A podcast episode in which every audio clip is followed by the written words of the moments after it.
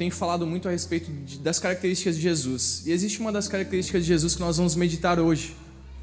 É, quando a gente fala a respeito de Jesus, uma noite seria impossível para falar quem ele é, porque ele é eterno. Então a eternidade não caberia em 30 minutos, 40 minutos. Seria impossível. A verdade é que a vida inteira conhecendo quem Jesus é ainda não seria suficiente. Eu costumo dizer que conhecer quem Jesus é é o caminho para eu conhecer o melhor que eu posso ser. Conhecer quem Jesus é é eu conhecer o melhor que você pode ser também. A minha identidade, a minha principal essência está em conhecer Jesus. Se eu não conheço, consequentemente, eu vou tentar imitar coisas, ser parecido com pessoas, tentar ser igual a alguém, e isso nunca vai me satisfazer. E uma das características de Jesus, que a gente fala pouco às vezes, é a característica de que ele é um consumador. E a gente vai falar a respeito disso, dessa palavra que a gente ouve muito na igreja, mas fora da igreja não faz sentido nenhum. Essa que é a verdade. É, a gente está na metade do ano já, né? Estamos beirando julho, chegando aí nos próximos dias, exatamente na metade do ano. E a verdade é que provavelmente 90% das coisas que você prometeu em dezembro você já desistiu de fazer. Dieta, academia, curso de inglês, aula de música, você desistiu de todas essas coisas provavelmente. Então, a gente faz isso constantemente. Não é novidade que o ser humano ele é bom em começar coisa, mas ele é péssimo em terminar. E a gente tem uma facilidade grande para isso. Por que, que a gente começa as coisas e não termina? Porque a gente vai na emoção. A gente pensa, nossa, vou, vai dar tudo certo, vou fazer, vai acontecer. E nem, nem sempre o trajeto vai nos mostrar tanta facilidade quanto o sonho que a gente tem. E a gente desiste. E talvez a gente está vivendo a geração mais desapegada que a gente já viu.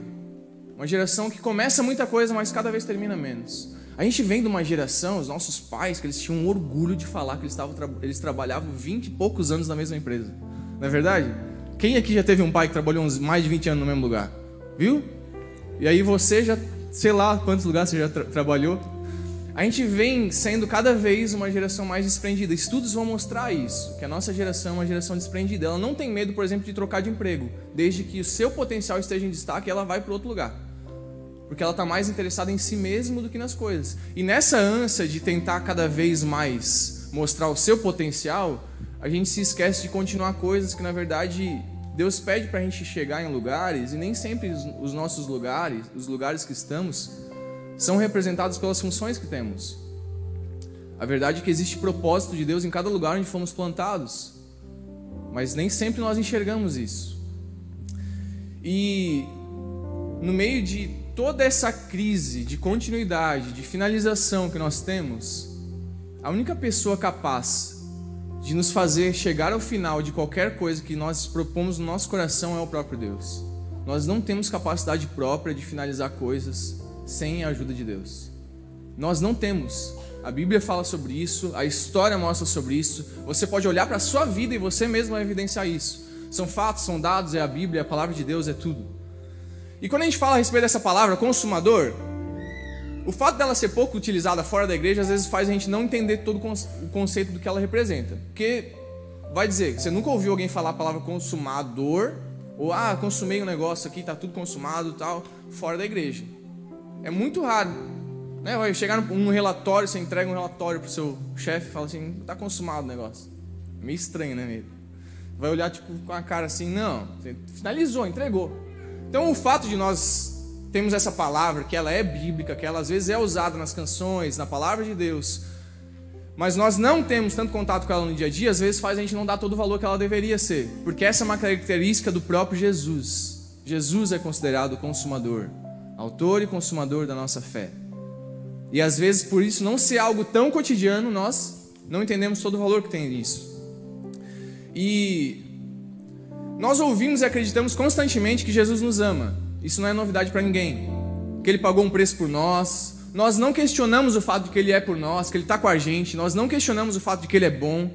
Nós não questionamos o fato de que, de que ele é alguém incrível, que fez coisas incríveis para nós. Mas se tudo que nós tivermos por Jesus for uma admiração, isso não vai mudar nada na nossa vida. Nós vivemos cada vez mais uma espiritualidade líquida. O que, que é isso? Nós não temos convicção de fato do que acreditamos. E por isso, nós começamos a admirar Jesus. A gente vive uma geração que você vai perceber isso. Pessoas que não frequentam, por exemplo, o ambiente de cristianismo vão falar que Jesus é um cara legal. Ah, é um cara legal, ele fez um negócio bom lá. Não, Jesus sim, é massa. Mas se tudo que tivermos sobre Jesus for admiração, nós estamos usando praticamente nada do que tudo que ele fez por nós. Nós estamos menosprezando o poder que existe em Jesus para fazer coisas muito maiores do que pedimos ou pensamos. Se tudo que tivermos sobre Jesus for a convicção de que Ele é bom, mas isso não afeta aquilo que eu começo, que eu concluo, que eu construo, a história que eu deixo, o legado que eu deixo, eu ainda não entendi quem Jesus é. C.S. Lewis disse: sobre Jesus você tem duas opções. Ou você o ama, ou você o rejeita. Sobre Jesus, ou você o ama, ou você o rejeita. E talvez você pense, nossa, não, mas eu conheço pessoas que elas não amam Jesus, mas elas têm respeito por ele, elas não rejeitam. A verdade é que essas pessoas ainda não conhecem Jesus, porque quando você o conhece, ou você o ama e se entrega na sua vida por completo, ou a sua segunda opção é rejeitar tudo que ele fez. E é uma péssima opção, na verdade. Absolutamente ninguém nesse mundo ama e acredita tanto em nós quanto Jesus. E sempre que eu falo que conhecer quem Jesus é é o caminho para eu conhecer o melhor que eu e você podemos ser, é, não é só porque ele enxerga potencial em nós, mas porque quando eu conheço quem Jesus é, mais do que descobrir um caminho legal para que eu conheça a mim mesmo, esse, esse caminho não, não pode ser uma boa opção. Para muita gente, para muita gente, a gente sabe qual é o caminho correto. Nós sabemos o que Jesus representa, nós sabemos o que ele é, nós sabemos todo o potencial, nós temos mais conhecimento do que os próprios discípulos tiveram. Nós temos acesso a mais informação do que eles mesmos tiveram mas corre o risco de nós falharmos sendo a geração que mais tem acesso à informação e que mais conhece o caminho que deveria andar. E o problema, às vezes, está exatamente nisso, a facilidade de saber que, ah, é ali, então daqui a pouco eu vou. E aí eu deixo para depois, procrastinando, deixando, deixando deixando. E eu nunca entro num processo e vou até o final de verdade. Nós estamos nos tornando uma geração de pessoas que entende, que concorda, mas não conclui. É muito legal que às vezes eu encontro alguns amigos meus e aí eles falam, cara, que legal como você, o trabalho que você faz adolescente, cara, eu lembro quando a gente se conhecia e tal. Cara, isso aí mesmo, mano, isso aí mesmo. Com a vida toda fora da casinha, assim, sabe? Legal, admira, concorda, mas isso não muda a sua vida. E isso é constante em nós. Isso pode ser constante de forma pequena em mim também. Porque você não precisa estar totalmente desviado de Deus para você o rejeitá-lo. Você pode saber de toda a verdade que ele tem para você fazer e você simplesmente ficar na inércia de achar que, ah, quando alguém pedir, talvez eu faça, sei lá. Quando algo ficar muito claro para mim, aí eu vou fazer. A gente entra num trecho bíblico, se você puder abrir a sua Bíblia, você pode abrir em Hebreus 12, a partir do versículo 2. Hebreus 12, a partir do versículo 2.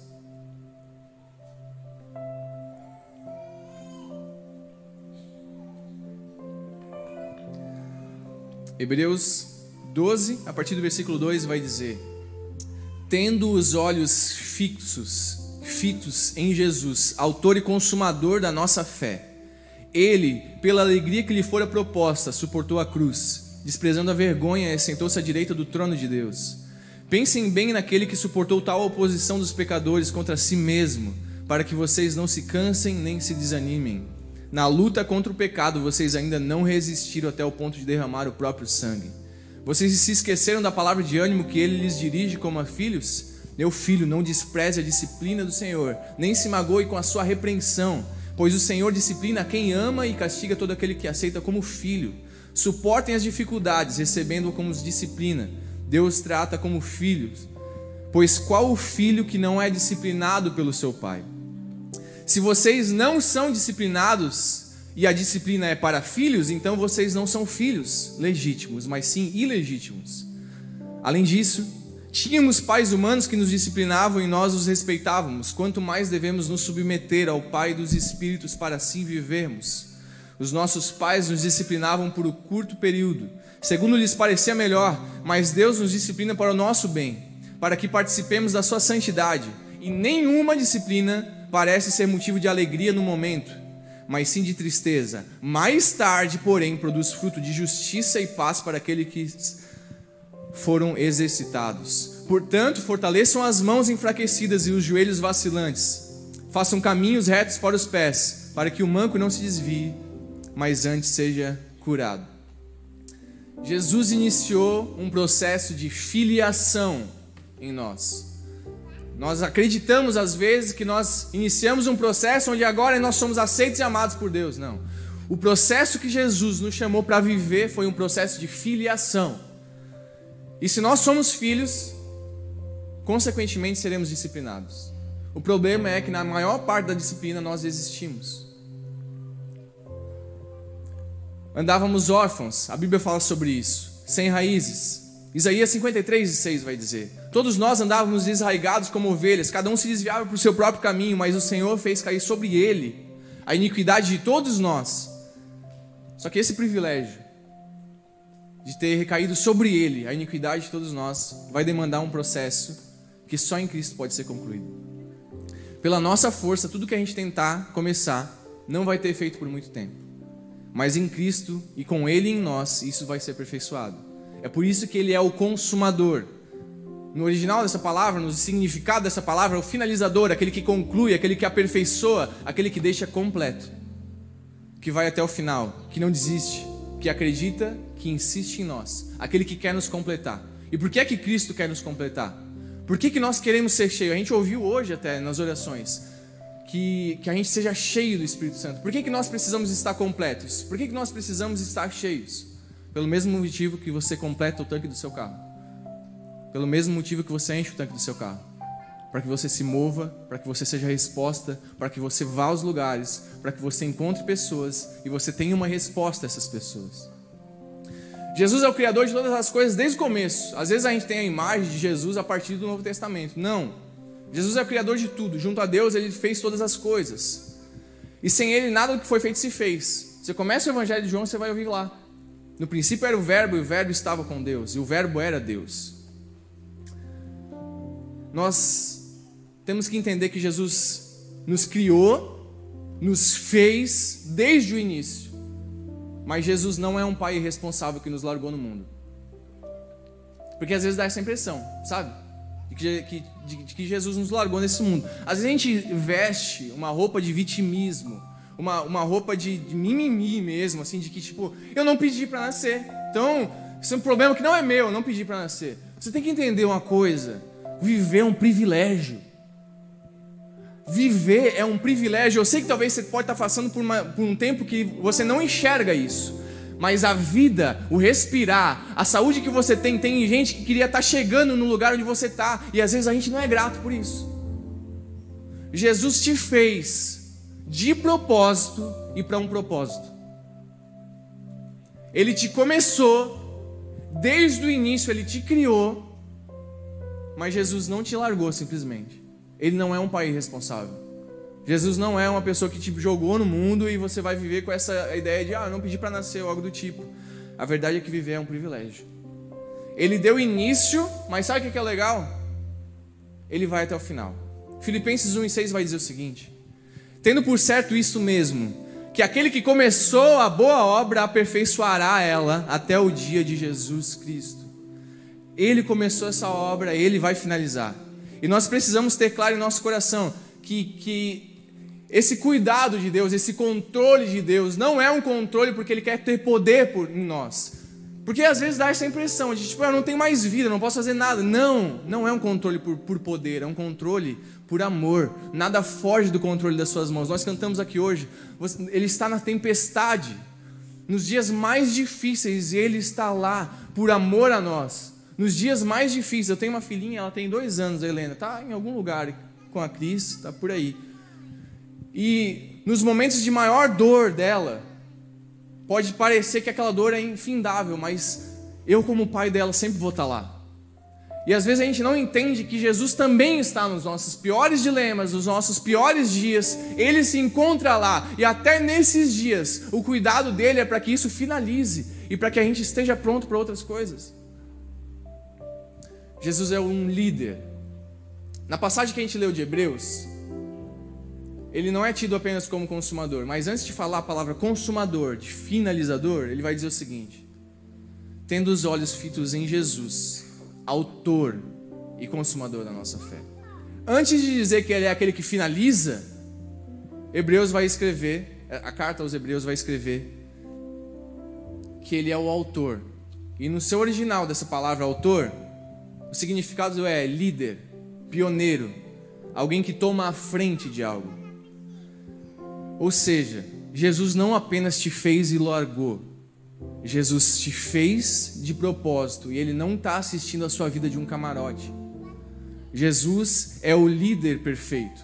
O caminho que você está trilhando e parece difícil, pode ter certeza de uma coisa: ele já trilhou esse caminho antes de você. Ele está limpando o caminho. Eu gosto de trilhar, né? Eu gosto de fazer trilha. E é bem legal. A gente já fez algumas vezes com os adolescentes. E sempre que a gente vai fazer trilha, eu vou na frente, porque de vez em quando cai galhos, né? Então, no meio da mata e tudo mais, cai os galhos, né? E, e às vezes vai crescendo alguma coisa e tudo mais. Então, quando a gente vai na frente, a gente vai limpando o caminho. Porque a gente entende um negócio. Se eu limpo isso aqui agora, para a pessoa que está atrás de mim vai ser mais fácil passar. É isso que Jesus faz com a nossa vida. Pode parecer que a gente está num lugar horrível, mas pode ter certeza que está legal comparado àquilo que Ele passou por nós, para que o caminho da gente fosse mais rápido. Você veio para a igreja hoje e você passou, provavelmente, sei lá, a não ser que você mora aqui na frente, assim, mas depende de onde você mora, você passou por no mínimo talvez umas duas pontes. Uma ponte não é construída do nada. São pessoas que às vezes passam dois, três anos para uma ponte. Quer ver esse negócio, né? Nossa gestão pública é maravilhosa. Um negócio simples demora anos para ficar concluído. Mas você passou por um lugar em que pessoas tiveram que dedicar muito tempo para que hoje você chegasse à igreja em poucos minutos. Imagina se não tivesse a ponte, tinha que vir de canoa, aquelas histórias dos nossos pais quando eles iam para a escola. Né? Nossos pais indo para a escola é um negócio, assim, parece que você imagina uma aventura de três horas era para chegar na escola, parece. Canoa, matava onça, dava não sei o que, assaltante, índio, flechada. Era um negócio engraçado. Mas não, hoje você chega rápido aqui na igreja por quê? Porque alguém construiu ponte, dedicou tempo. Foi alguém que foi um líder, foi alguém que foi na frente, que teve visão e fez: Ei, se eu arrumar isso aqui, vai ser mais fácil para alguém lá na frente. Jesus é essa pessoa, ele é um líder que construiu o caminho. E embora às vezes esse caminho pareça que não está tão legal, pode ter certeza que ele fez estar o mais fácil possível. E ele não quer que seja um caminho fácil também. Porque senão a gente seria infantil pelo resto da vida. Não é verdade? Às vezes a gente a está numa geração cada vez mais ela está se definindo pelo que ela nasceu. Ah, é que eu nasci assim. Sim, você nasceu sem saber escrever também, miserável. Né? E aí o que, que você faz? Aprende, se dedica. Às vezes passa raiva com a professora, mas aprende. Matemática. Alguém gosta de matemática?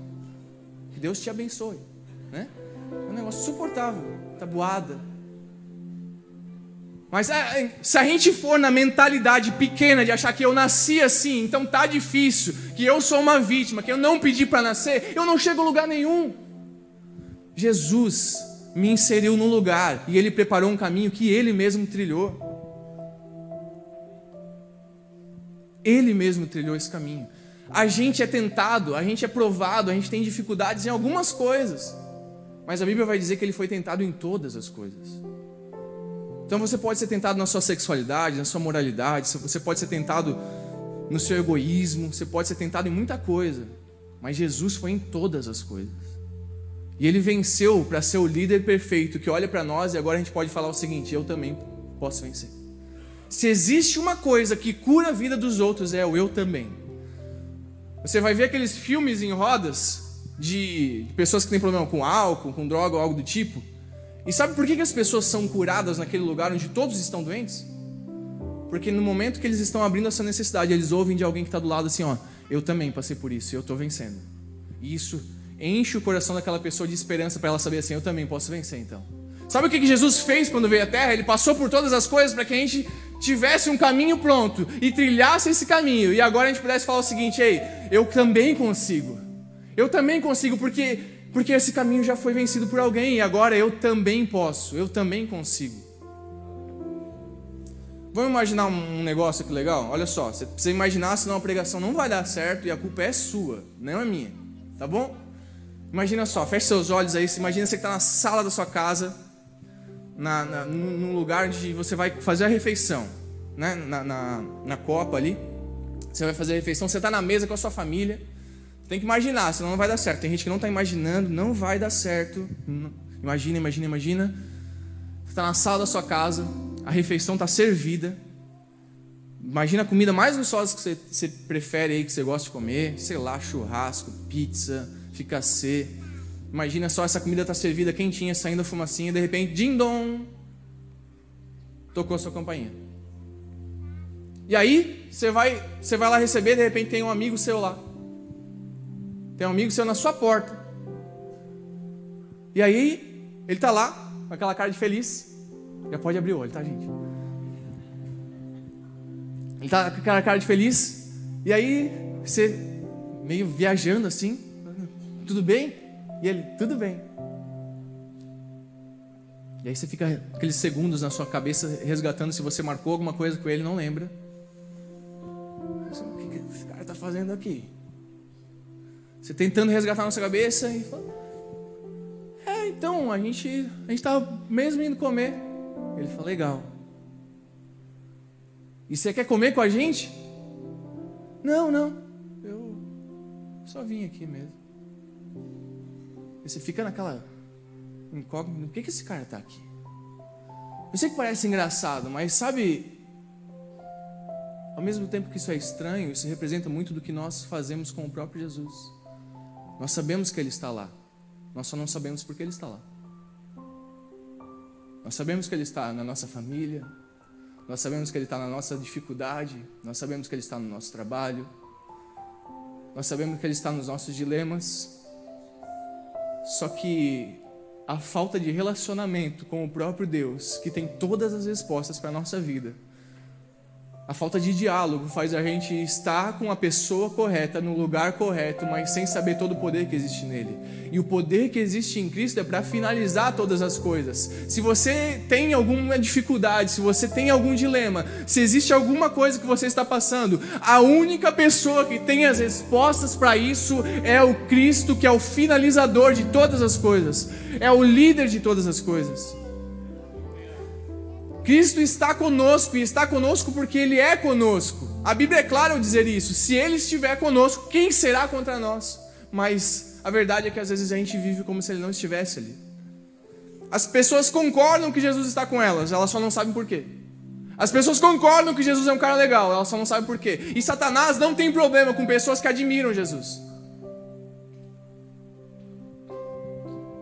Porque é isso que a espiritualidade líquida dos dias de hoje fazem as pessoas terem. Então todo mundo admira Jesus. Jesus é um cara legal. Ele fez coisas boas.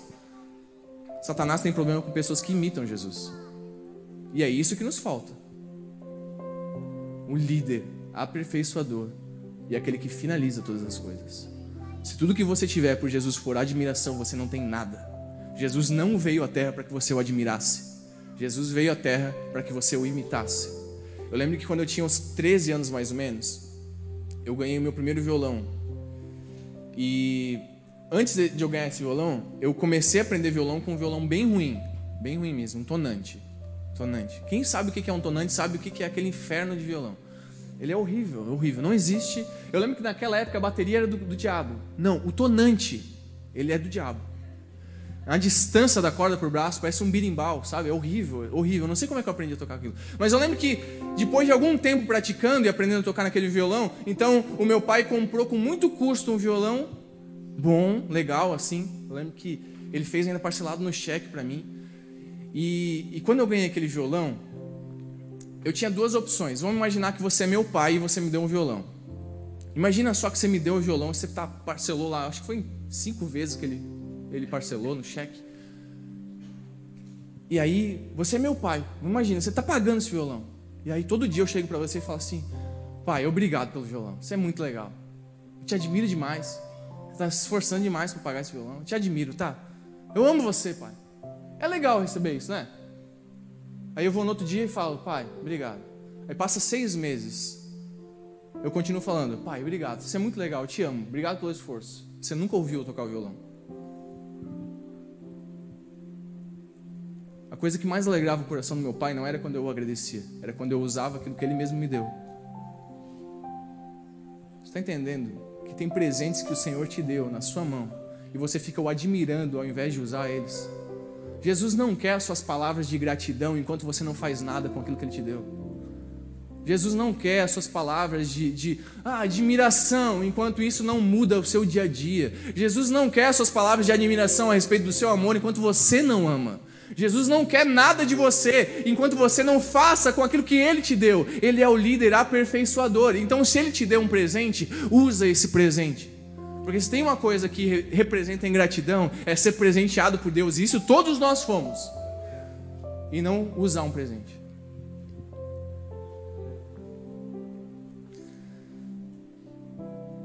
Mateus 28, a partir do 18, vai dizer o seguinte: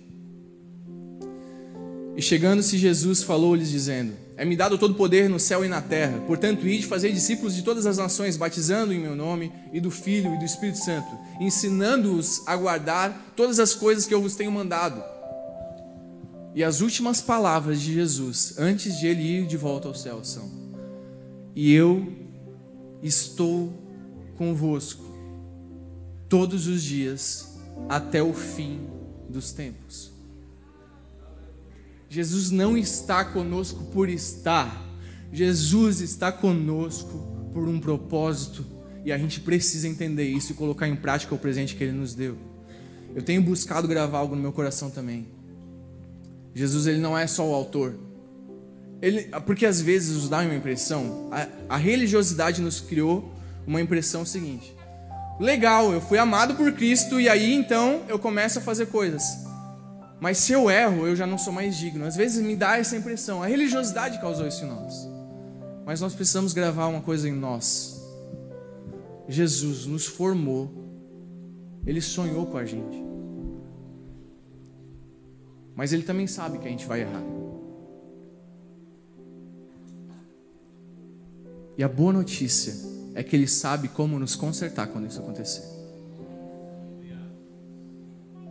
Eu costumo dizer, né, eu costumo fazer uma ilustração, que às, às, vezes a gente tem essa impressão de que Jesus nos fez e aí se a gente errar alguma coisa não dá mais, então não posso mais chegar ao final porque Ele. Não, Jesus sabe o que nos corrompeu e Ele sabe como nos corrigir a voltarmos à essência original do que fomos feitos para ser. Vamos imaginar um negócio. Lembra do primeiro avião que foi criado? 14 bis, você aprendeu lá na, na escola? Os americanos falam que foi outro cara. Não, foi Santos Dumont, brasileiro, com certeza. Né? Primeiro avião, 14 bis, foi criado. Vamos imaginar que o Santos Dumont, ele criou 14 bis sem falar para ninguém. Ninguém nunca viu nada voar, nada. E aí Santos Dumont criou aquele negócio, aquele monstro, aquele avião, sozinho, num galpão, num lugar distante. Ninguém nunca viu aquilo, ele criou em segredo. E aí ele deixou guardado naquele, naquele galpão. E ele foi, foi, foi dar uma volta. E aí eu, curioso, o Heckman chega lá. Estou andando naquele lugar meio deserto, de repente eu vejo um galpão curioso, vou lá, entro, vejo aquele negócio, falo, trem estranho é esse? Esse carro está meio estranho. Por que tem esses aerofólios tão grandes? Por que tem a hélice na frente? E aí eu que não fiz aquilo, eu não sei o propósito daquilo, eu vou olhar para aquilo e falar assim, ei, acho que está errado. E aí, metido ainda, vou lá e vou falar, não, vou arrumar esse carro que está muito estranho, esse carro aqui está muito estranho. Eu vou lá, eu corto as asas, coloco uma correia na, na hélice para a roda, falar, não, como que a hélice, cadê a correia? Coloco, começo a fazer, adaptar, de repente chega o Santos Dumont. Eu falo, o que você fez? Eu falo assim, cara, esse carro estava muito estranho, você que fez ele? Fala assim, isso não é um carro, isso é um avião. Avi, quê? Avião. Tipo, para voar. Aí eu, que não sei para aquilo foi feito, eu vou olhar e falar, para voar. Igual pássaro. É? Isso. Não. E aí vamos ficar nesse embate e falar assim, ah, não dá mais, agora virou um carro mesmo. Não. Santos Dumont projetou aquilo. E aí ele fala assim, não, eu entendi, você teve uma boa intenção, tá tudo bem. Mas vamos arrumar esse negócio agora, porque eu sei para que eu fiz isso e eu sei como consertar. Esse é Deus com a gente. Porque às vezes a gente é inserido em lugares, existem pessoas que têm convívio com a gente, coisas que acontecem com a gente e vão nos corrompendo, nos corrompendo, nos corrompendo. E aquilo que talvez era para estar tá voando agora está andando normal. E está até estranho a fisionomia daquilo, porque não foi feito para aquilo. E aí, sabe o que Deus faz com a gente? Ele é o finalizador. Então, Ele não apenas nos criou e sabe onde a gente poderia ter chegado. Se algo nos corrompe, Ele sabe como nos consertar, porque Ele nos fez e entende cada detalhe da nossa vida. Deus entende seu temperamento, Deus entende quem você é, Ele sabe por que você nasceu onde nasceu, Ele conhece a sua família, Ele te plantou onde você trabalha. Deus não está brincando com o destino de ninguém. Ele não olhou e falou assim: ah, eu vou fazer esse aqui baixinho, esse aqui vai ser careca, esse aqui vai ser mais gordo, esse vai ter cabelo cacheado e todo mundo vai ser infeliz. Porque todo mundo é, né? Quem tem cacheado queria ser liso, quem tem liso queria ter cacheado, eu queria ter, por exemplo, né? E isso aí, a gente vive nessa infelicidade. Deus não está brincando com o nosso destino. Ele sabe para que nos fez, sabe o que nos corrompeu e sabe como nos resgatar a essência daquilo que nós somos. Ele se importa de verdade. Ele não é um pai responsável que engravida uma pessoa e deixa lá e vai embora. Quando eu comecei a meditar nisso, eu lembrei de Pedro, por exemplo, o discípulo, né? Todo mundo fala muito a respeito dele. Impulsivo, primeiro ele falava, depois ele pensava no que ele falou. Sanguíneo, todo maluco. Eu te, eu te amar, não vou deixar acontecer nada. Daqui a pouco, você conhece cara? Nem conheço, nunca vi. Não sei nem quem é. E olha só que legal. Porque Pedro, o discípulo que num minuto estava falando que Jesus era o Filho de Deus. E aí ele ouvia de Jesus, nossa, aí foi o próprio Espírito que te revelou. Daqui a pouco ele é repreendido por Jesus, por quê? Não, eu não vou deixar nada acontecer com você. Ei, sai para lá, Satanás. O mesmo cara que falava em nome do Espírito, daqui a pouco estava falando em nome de Satanás. Doido, maluco, sanguíneo. E aí ele nega Jesus, Jesus vai para a crucificação. De repente, Jesus ressuscita. As mulheres vão ver Jesus no túmulo. E as palavras de Jesus para Pedro são as seguintes: para as mulheres, as palavras de Jesus para as mulheres são as seguintes: ei, ei, avisem os discípulos e a Pedro que eu estou aqui, que eu estou vivo, que eu me importo. Sabe por que Jesus tem esse cuidado de falar? Porque ele sabia que Pedro achou que se corrompeu tanto a ponto de que nem discípulo era mais. Então ele fala aos discípulos, ele não, ele não fala só aos discípulos, porque Pedro era discípulo. Ele fala assim: avisa os discípulos e a Pedro, até aquele que nem se considera mais digno, que eu estou de volta. E eu vim para terminar aquilo que eu comecei. E aí Jesus vai ter uma conversa com Pedro. E aquele Pedro tão cheio de si, tão cheio de, de conhecimento, tão cheio de coisa. De repente, na conversa com Jesus, você vai ver três vezes Jesus perguntando para ele assim: Você me ama? Você me ama? No original dessas palavras amor, porque existem definições: amor ágape, amor, amor, o amor fraterno, existe o amor eros. Não, na, nas definições original, o diálogo é mais ou menos o seguinte: Pedro, você me ama com aquele amor incondicional, a ponto de que você faria qualquer coisa por mim. Pedro, destruído pelo seu pecado, a ponto de achar que não era mais nem discípulo, ele responde assim: Eu gosto de você. E aí a resposta de Jesus é o seguinte: Então, apacenta as minhas ovelhas. Faz aquilo que eu pedi para você fazer. Mas a resposta de, de Pedro para Jesus era, era nível mais baixo. Ele falava que amava um monte, agora só gosta. Jesus pergunta mais uma vez: Pedro, você me ama? Eu gosto de você. Apacenta as minhas ovelhas. Pela terceira vez, Jesus pergunta para ele o seguinte: ele reduz o nível e fala assim: Pedro, você apenas gosta de mim. E Pedro vai dizer o seguinte: Senhor, você sabe de todas as coisas. E a resposta de Jesus pela terceira vez é: Apacenta as minhas ovelhas. A resposta de Jesus para Pedro é a mesma resposta de Jesus para nós hoje. Você tem pouco, faça com o que você tem. Você só gosta, comece a fazer, porque isso vai gerar amor. Você acha que não é mais nem digno? Começa a fazer e eu vou mostrar, porque não é você que conclui, sou eu. Às vezes a gente está num sentimento de carreira solo com Jesus, e, e, às vezes o Evangelho fez isso com a gente, de achar que nós somos o. Ah, não, é o meu ministério. Não, é Jesus. Nós estamos aqui por Ele, para Ele. Todas as coisas convergem nele. Nós temos que viver para que o nome dele exista, e é para isso que a gente tem que viver de verdade. Me admira o Salvador da humanidade, depois de ressuscitar, vencer o inferno, vencer a morte, olhar para as mulheres e falar assim: Eu quero falar com o Pedro. Ele é cirúrgico em cuidar daqueles que achavam que não tinha mais capacidade de finalizar algo.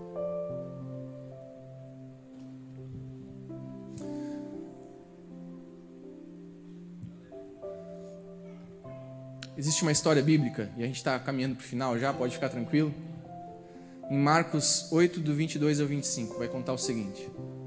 É uma história que só o Evangelho de Marcos conta. Você sabe que existem quatro evangelhos: Mateus, Marcos, Lucas e João. Muitas histórias são contadas nos quatro evangelhos, mas essa história só Marcos conta. E Marcos 8, do 22 ao 25, vai falar sobre um cego. Ele fala assim: E chegou a Betsaida, e trouxeram-lhe um cego, e rogaram-lhe que o tocasse. E tomando o cego pela mão, levou-o para fora da aldeia, e cuspindo-lhe nos olhos, impondo-lhe as mãos, perguntou se via alguma coisa. E levantando ele os olhos, disse: Eu vejo, eu vejo homens, pois os vejo como árvores que andam. Depois disso, tornou por uma segunda vez a pôr-lhe as mãos sobre os olhos e fez novamente olhar para cima. E aí ele ficou restaurado e viu a todos claramente. E aí eu te pergunto, Jesus, Jesus, você vai lembrar da história bíblica e dificilmente você vai lembrar de uma história onde Jesus teve que tocar duas vezes em alguém para ela ser curada. Não é verdade? Jesus tocava e puf, era instantâneo. A pessoa via. Paralítico andava. Era, era instantâneo. Mas por que é que nesse momento aqui, nessa história, por que, que Marcos não deixa passar essa história que Mateus passou, Lucas passou, João passou? Por quê? Porque talvez exista um aprendizado de Deus para nós hoje aqui. Talvez não, com certeza. Eu te pergunto, Jesus não sabia que o cego não estava enxergando direito ainda? Sabia. Jesus sabia. E por que, que ele pergunta? Pelo mesmo motivo que ele está aqui hoje, nos perguntando: o que, você tem enxergado na sua vida?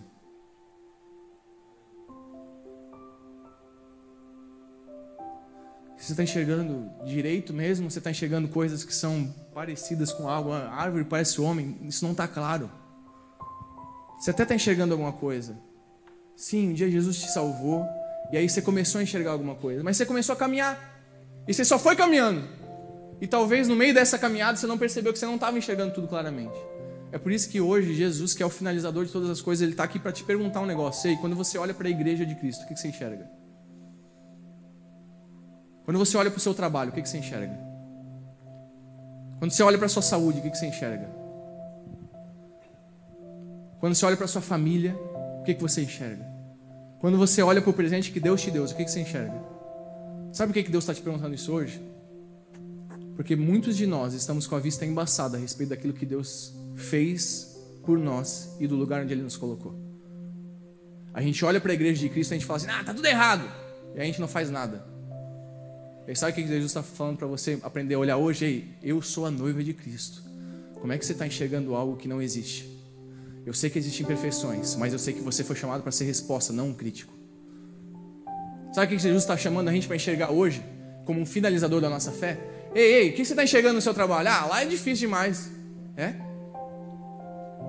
Ou é você que está no propósito errado lá? Atrás de cargos, atrás de coisas, e se esquecendo que Jesus te plantou em um lugar para ser resposta de alívio às pessoas. E aí eu te pergunto: alguém respira mais leve porque você existe onde você existe?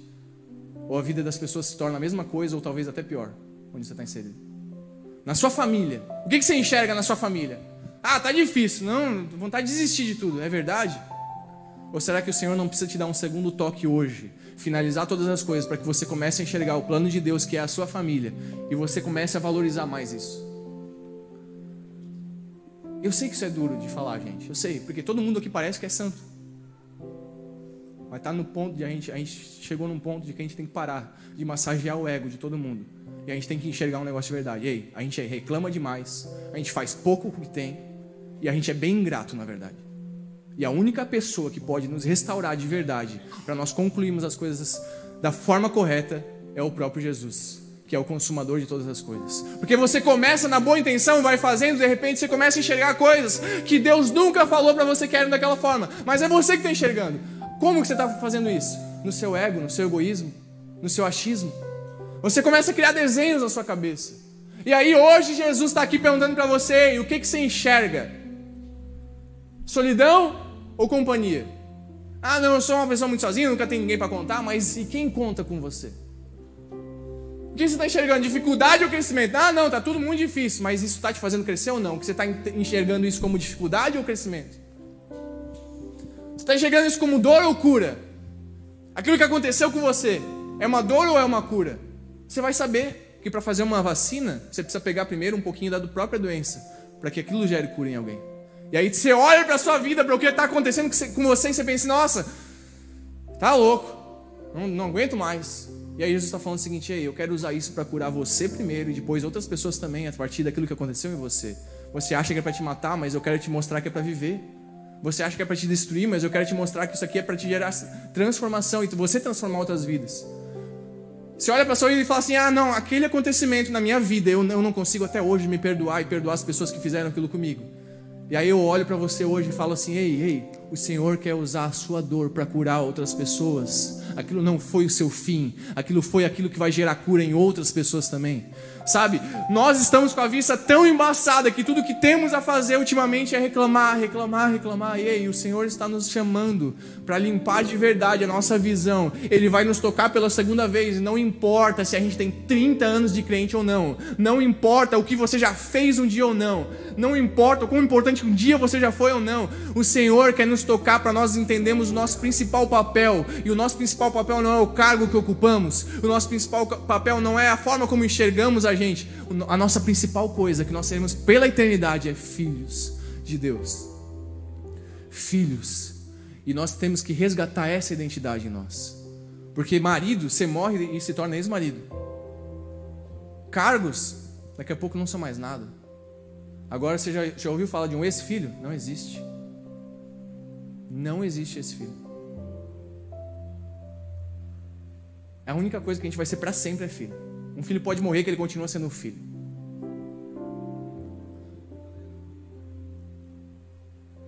E como filho de Deus, talvez a gente tenha que diminuir um pouco a nossa ganância por sempre mais e mais e mais. E voltar para o colo do nosso Pai.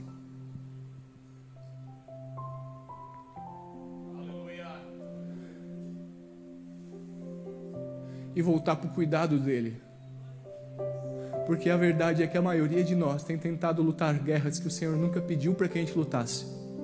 Ou a gente tem lutado guerras que a gente não tem convidado ele para lutar.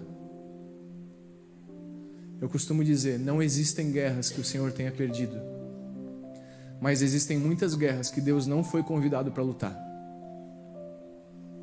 E também existem guerras que o Senhor não pediu para a gente lutar. E o que, que eu faço? Sai fora. Deixa que ele cuida. Volta para o colo, porque a gente não é tão grande quanto parece. No final tá todo mundo querendo ser melhor, mas no final a gente está machucando um ou outro. Na ganância de, de achar onde a gente quer chegar, se perdemos. Por que, que nos perdemos? Porque fugimos do colo.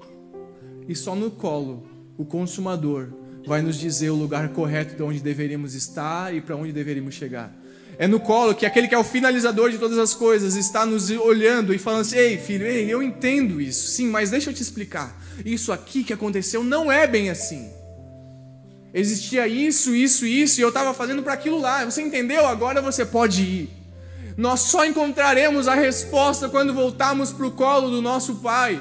Nós só encontraremos as respostas quando nós voltarmos para o relacionamento com Ele. Nós estamos cantando tão bonito, nós estamos lendo coisas tão boas, nós recitamos bons autores, mas o Senhor quer nos resgatar para o relacionamento porque temos falhado no básico. No básico. Nunca se viu uma geração com tantas formações, com tantos cursos, que tanto lê, que tem acesso a tantos podcasts, tantos pregadores, tantas coisas. Cada vez fazemos canções e mais e mais, mais canções. Mas no final disso tudo, o básico ainda é: volta para o colo do seu pai. Como o próprio Jesus falou, fecha a porta do seu quarto e olha ao seu pai que te conhece, que te ouve. E esse pai será a resposta para a sua vida.